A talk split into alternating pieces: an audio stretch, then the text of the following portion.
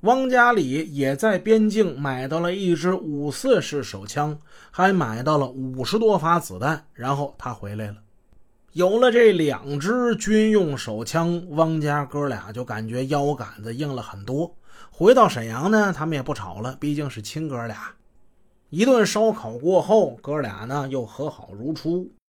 这个枪在手里之后，二人那心里呀，哎呀，老踏实了。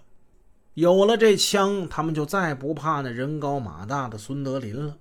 不过说这东西啊，暂时还不能让孙德林的看着，啊，他们不敢在同伙面前展露，更不敢把这枪呢带在身上。兄弟二人只能在夜深人静之时拿出来把玩。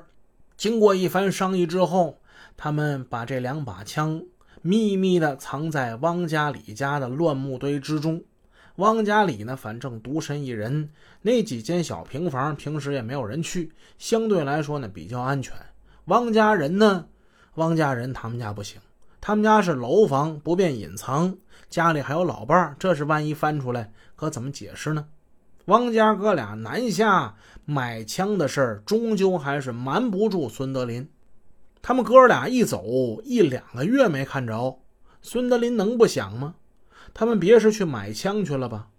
人家哥俩呢是一奶同胞，这次没邀他同去，孙德林也是无可奈何。汪家哥俩回来之后，孙德林马上过去去打听，问他们：“你们手枪买没买着啊？”哥俩呢讳莫如深，须臾周旋，讲了此次南下如何的艰难，如何多的风险，还把骗子大骂了一通。最后呢，他们撒谎说白跑一趟，哎，啥也没买着。但是孙德林并不傻，兄弟二人想骗他是骗不了的。孙德林暗想，他们肯定这枪呢，这回是买到手了，只是现在不愿意跟自己说而已。哎，不便深问，现在不说是吧？嘿，早晚你们得说。孙德林告辞而去。枪买到手之后，汪家哥俩蛰伏了很长一段时间，他们没敢作案。可是这段时间呢，也并没维持太久。两个惯匪历经千辛万苦，跑到南方，还出了国啊！出国买枪，他为啥呀？不就是为了回沈阳杀人抢劫吗？那现在枪已经买回来了，他们能不用吗？用真家伙干他一把，一直是二匪的强烈欲念。这种愿望时时都在催促着他俩快点动手，快点动手。果然呢，半年之后，那两支手枪终于是打响了。沈阳市城郊枪声大作，鲜血飞溅。那是一九九五年九月十日的一天。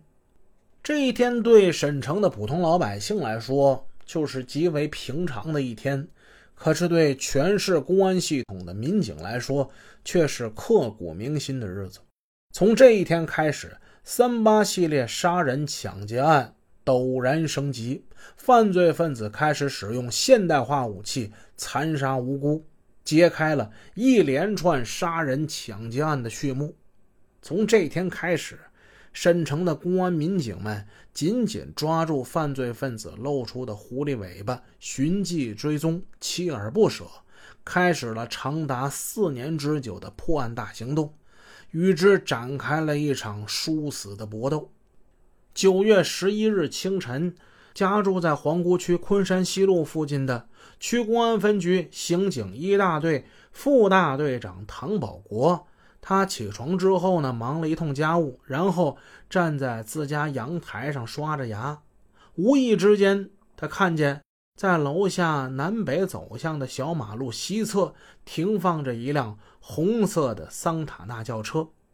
这辆车没有出租车标志，没有车牌很长时间也没见到这辆车开动过了。职业的敏感使唐队长心里一动。这个地方呢，距离东北汽车交易市场，也就是俗称的皇姑车行啊，也有叫塔湾车行的，离这个地方并不算太远。但是也没有人把这轿车长时间停在这里的道理啊。